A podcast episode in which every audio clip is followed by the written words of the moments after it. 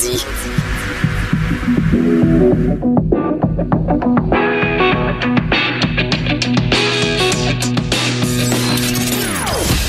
opinions bien à elle. Sophie Durocher. Son franc-parler ne laisse personne indifférent.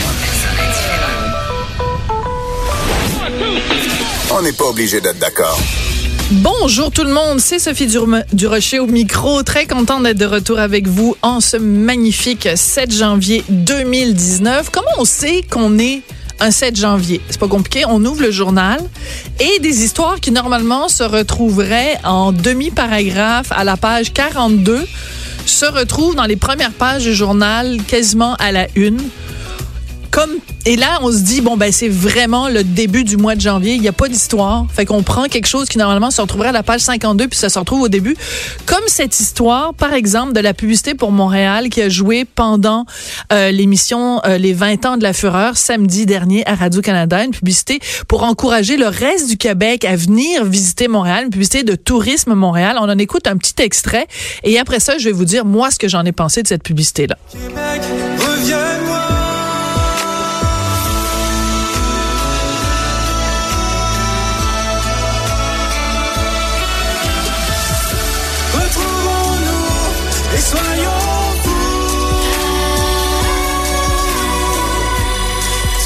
Je l'ai trouvé drôle, moi, la publicité de Tourisme Montréal. Je ne comprends pas pourquoi. J'étais, j'étais pas à Montréal pendant le, le, le, le bye-bye. J'étais à l'extérieur. Puis je voyais ça passer sur mon fil Twitter. Tout le monde était là. La de Montréal pendant la fureur. C'est donc bien scandaleux. Puis là, je me suis dit, en arrivant à Montréal, je vais la regarder. Et je trouve qu'il n'y a rien là. Et je trouve qu'on fait tout un plat avec cette histoire-là. Et je me dis, ben, premièrement, c'est la preuve qu'on est au mois de janvier. Puis deuxièmement, c'est la preuve qu'au Québec, des fois, on fait des scandales énormes avec des tout petites affaires. Puis j'ai devant moi un invité, peut-être il pense la même chose que moi, Yves Pépeltier, bonjour. Euh, bonjour, ça va bien, Sophie? Ben, ça va très bien. je n'ai pas vu cette euh, publicité-là. Mais Donc, est-ce je, que- je peux pas me prononcer. Mais est-ce que tu trouves des fois, Yves, que euh, au Québec, on fait des gros houplas puis des gros scandales avec des choses qui sont somme toute assez anecdotiques? Tu sais, toi, tu as connu évidemment RBO, les bye-bye, toutes sortes de trucs en humour. Est-ce que tu trouves que des fois au Québec, on, on monte des choses en épingle? On monte toujours des choses en épingle. On vient d'un, on, on est un petit milieu, on est un petit pays. Moi, chaque fois que je vais à l'étranger puis je reviens, pas moment donné, c'est quand ça fait un bout de temps que t'es pas, t'es pas ici, tu découvres les nouvelles. En même temps, c'est ce qui fait euh, Notre charme. notre charme et euh, ce qui fait que des fois, on va être charmant puis des fois, ça va être comme complètement euh, ridicule. Donc, c'est c'est quelque chose qui nous euh, qui nous ressemble. Donc, faut pas juste, faut, faut juste pas euh, y mettre trop de de- d'émotion parce que des fois, il y a des affaires qui sont montées justement en épingle. Il y a des gens qui déchirent déchirent leur chemise puis ils sont obligés d'aller se, la- se raccommoder. Hein? Oui, c'est ça. Donc, voilà. Ils, sont, ils, ils grimpent dans les rideaux. Au Québec, est-ce qu'on grimpe dans les rideaux puis on déchire notre chemise trop facilement, d'après Ben, toi? c'est-à-dire, on- on- selon moi, moi, je trouve que des fois, on déchire notre chemise, peut-être pas pour les bonnes choses. Je Ah oui? que des fois, on va, on va se projeter sur quelque chose d'autre parce qu'on est peut-être impuissant sur d'autres enjeux sur lesquels on n'a pas, on n'a pas de- de- d'emprise, on n'a n'a pas de prise.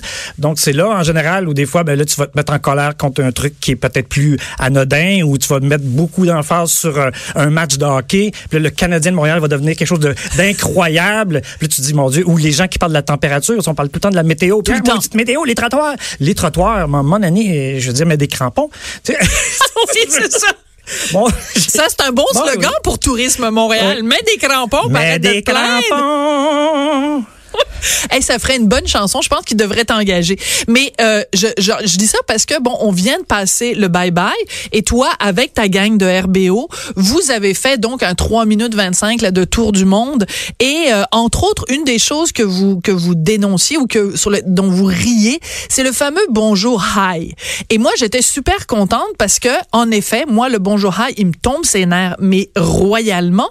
Mais c'était très drôle parce que vous mettiez ça en parallèle avec avant l'assassinat d'un journaliste saoudien et euh, la guerre en Syrie. Puis là, tu dis, ouais, finalement, le hi, comparé à ce qu'ils vivent ailleurs dans le monde, on se rend compte que c'est un épiphénomène. On va arrêter de se déchirer la chemise à cause d'un bonjour hi. Est-ce qu'il y avait un peu ça de, de message dans votre, euh, dans votre sketch? Euh, je te dirais qu'en général, on se met pas autour d'une table en se disant quel message euh, on va vé- véhiculer. On sort des gags et puis on se dit OK, on va faire parce que là dans le cas du bye bye, tu sais pas trop, on va faire un numéro qui va être inclus dans un show sur lequel on n'a aucun contrôle. On sait C'est pas. ça, tu sais pas c'est quoi euh, le reste. Donc, on, on s'est dit, ah tiens, pourquoi on ne ferait pas une autre version du Tour du monde en parlant d'actualité internationale? Ça risque de pas être trop couvert dans les autres sketchs, tu sais. Donc, Ouais. ça, ça permet d'avoir une certaine originalité. Puis le reste, ben, on est allé au... euh, euh, on a sorti des gags, puis on a sélectionné ce- ceux qui nous semblaient les plus euh, les plus intéressants. Donc c'est pour ça que ça- cet amalgame là c'est créé de donc il n'y a pas de, de il a pas de message. Il n'y a pas de message. Finalement, RBO, il n'y a pas de message. Non, c'est-à-dire que moi, je m'exprime.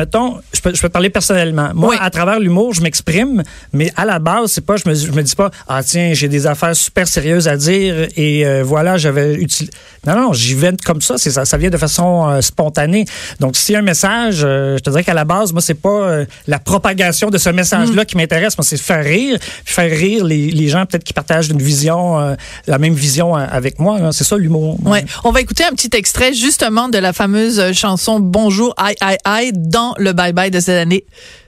Ah, c'est le quoi? C'est le Brexit?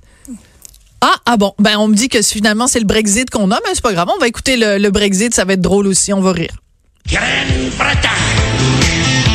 On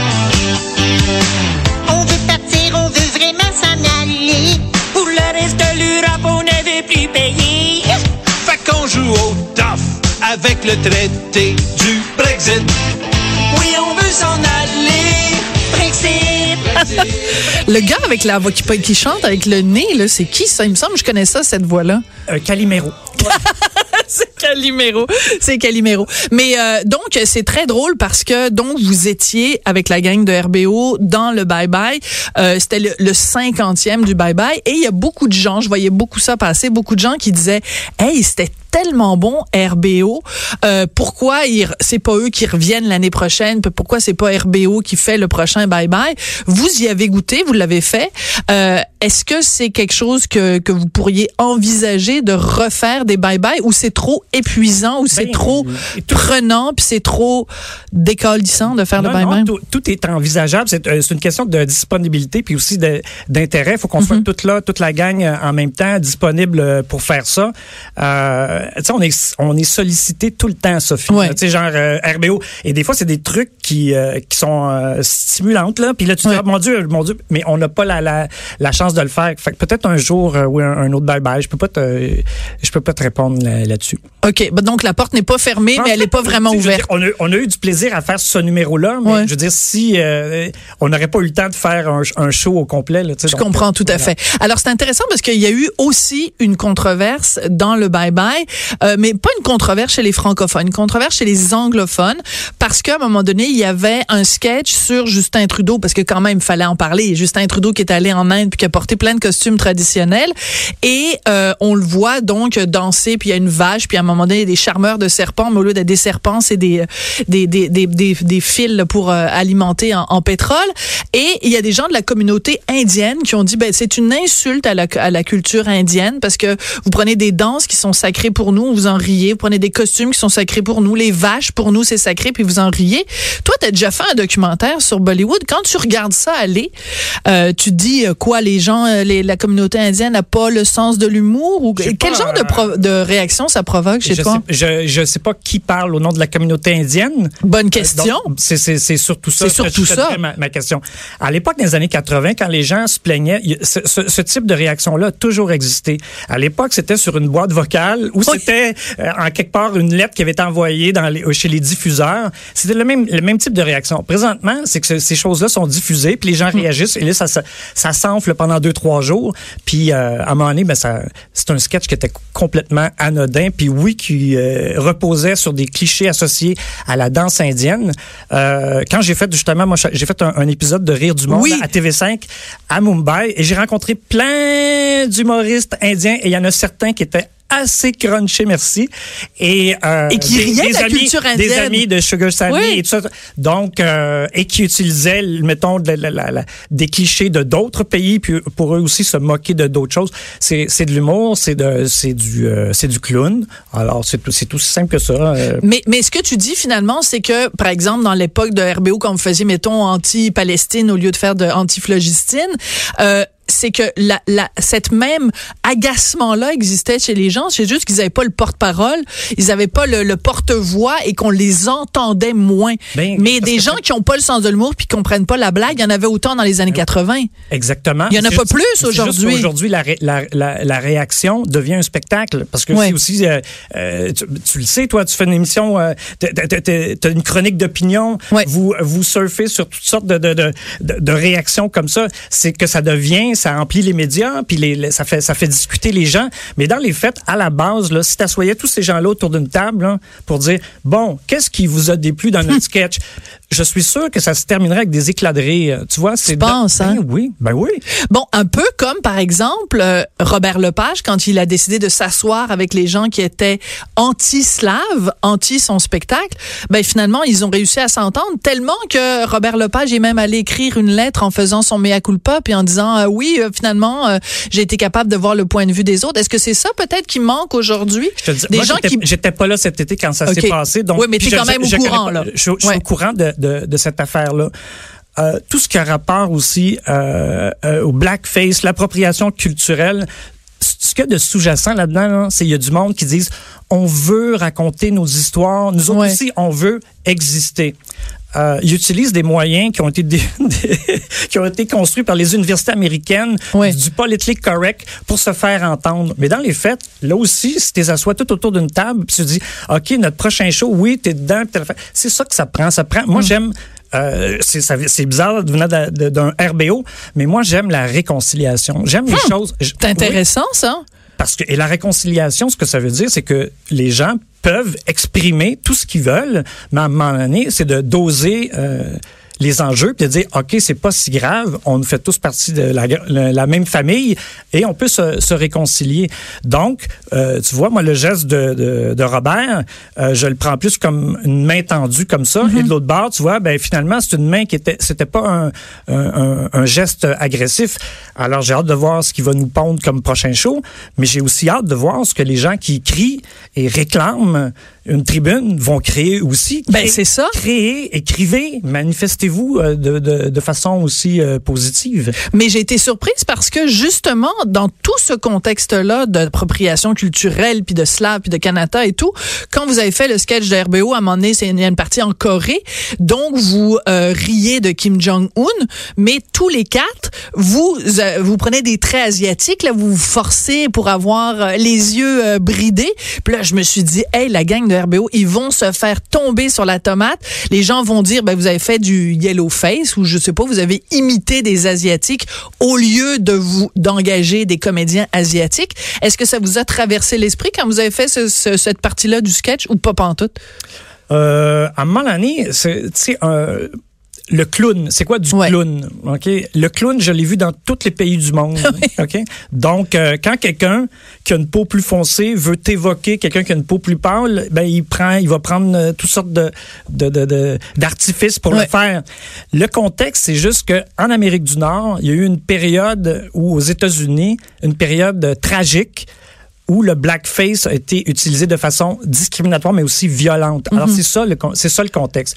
Donc, est-ce que ce contexte-là doit être euh, contagieux et envahir la planète entière ou on doit en même temps accuser le fait, n'en parler, le diffuser et peut-être même à un moment donné être capable d'en rire? Oui, ben voilà. Rions-en. Puis en tout cas, moi, j'ai adoré le, le, le 3 minutes 25. Là, c'était ma, ma partie favorite du, euh, du bye-bye. Écoute, euh, Yves, tu as euh, réalisé au cours des ans plusieurs, bon, on a parlé d'un documentaire que tu avais fait sur Bollywood, mais aussi euh, du point de vue euh, dramatique des longs métrages, Les aimants, le baiser du barbu.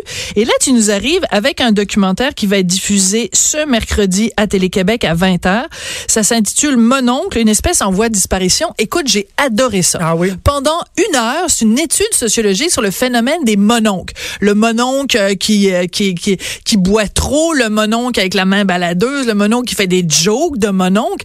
Mais c'est absolument brillant euh, parce que on réfléchit sur ce phénomène-là. Puis je me disais, derrière le mononcle, la figure du mononcle au Québec, dans le fond, c'est un homme blanc de 50 ans.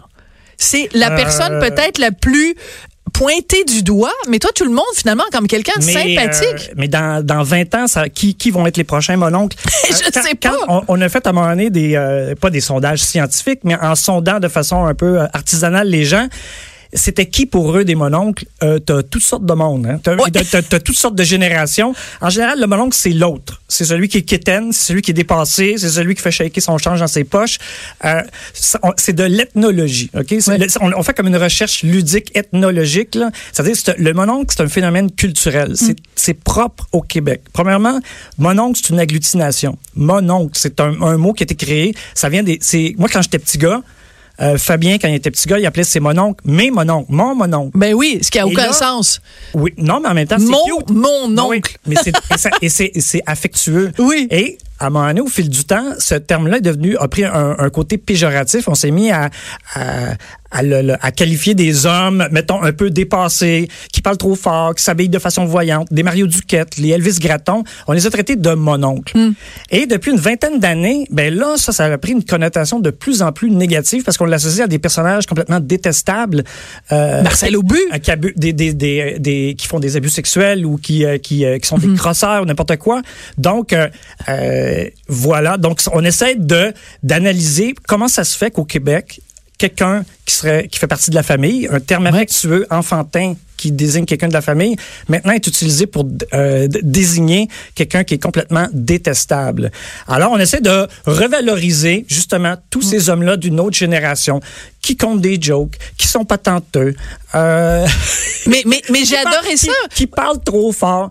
Euh, Oui, parce que ce personnage-là, évidemment, s'il fait, s'il commet des gestes répréhensibles, il faut le dénoncer. Non, non, mais le mononcle euh, qui euh, qui euh, gosse, euh, qui va à la pêche, qui va à la chasse, qui est toujours capable de réparer, qui a tous les outils du monde, qui raconte parfois des blagues. Mais c'est quoi ces blagues-là? On les rit aussi ces blagues-là. Donc, c'est ça. Le, le- le- le principe de, de, de notre recherche, c'est à un moment donné, on dit appelons les cochons des cochons. OK? Mon Oui. oncle, gardons ça pour ce personnage-là un peu folklorique, mais en même temps euh, attachant. Et euh, donc, on a fait le tour du Québec, euh, de Saint-Zénon, Sherbrooke, Québec, Montréal, euh, pour rencontrer des hommes qui ont chacun une caractéristique qu'on pourrait associer au mononcle. Et la plupart d'entre eux, là, je pense que moi, là, ma réaction, c'est j'aimerais ça que ça soit mes mononcles. Mon mononcle. Mais c'est ça qui est intéressant aussi, puis je trouve ça important justement que vous soyez allés un petit peu partout au Québec. C'est que pour pour valoriser aussi ces gens-là, tu sais, je veux dire, on, on, on en voit là des gars du plateau de 40 ans, des hipsters puis tout ça là. Mais là, de- de- d'aller voir Parle pas contre plateau. Parle ah contre ben là, plateau. mais c'est parce que j'ai déjà habité dans le plateau, fait que je sais de quoi je parle. Je sais. T'avais tout, là? Ben là, j'habite quelque part qui est pas sur le plateau, mais je Ok. le dirai pas en ondes parce qu'il y a des méchantes personnes Ah ouais, peut-être ah, qui aimeraient ça venir frapper chez nous. Euh, pas juste frapper chez nous, mais frapper d'autres affaires aussi qui habitent chez nous, là. Oui. Oui. Alors, Euh, donc, je dirais pas où j'habite. oui. Mais ce que je voulais dire, c'est que c'est le fun aussi de, et je sens, c'est ça que je sens dans ton documentaire, c'est de valoriser les gens qui, au Québec, euh, aiment la pêche, des gens qui aiment euh, magasiner chez Canadian Tire, des gens qui aiment ça raconter des blagues. Ça fait partie aussi de notre ADN au Québec. Puis cessons d'avoir honte de qui on est. C'est ce que je sentais beaucoup Ouais. dans le documentaire. C'est ça, c'est un prétexte pour aller à la rencontre de, de, de, de certains types d'hommes qu'on a tendance peut- peut-être des fois à, à- à ridiculiser.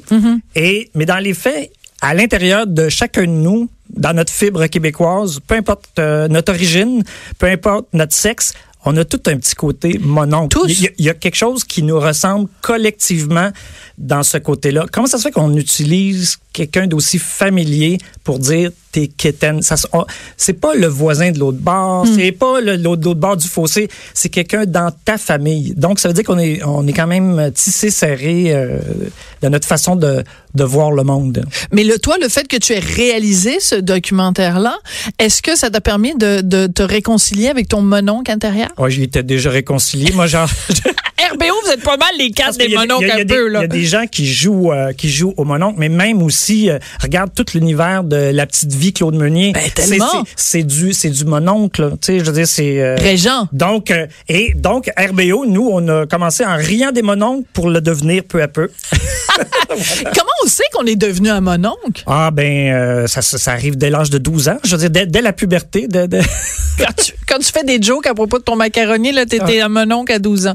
à, partir du moment où tu es dépassé euh, par des changements technologiques ou des changements de mœurs autour de toi, tu es, déjà un mononcle et de, avec le, le type de, de de société où, laquelle on vit présentement, ça arrive à, ça arrive à Ça tout le arrive très vite. Ah, Alors, je veux juste spécifier. oui. C'est une, c'est une idée de Hugues Bélanger. C'est un scénario de Hugues Bélanger euh, que, que j'ai accompagné tout au long de sa scénarisation. C'est un jeune homme brillant qui, euh, en tout cas, il va avoir un, un, un brillant avenir.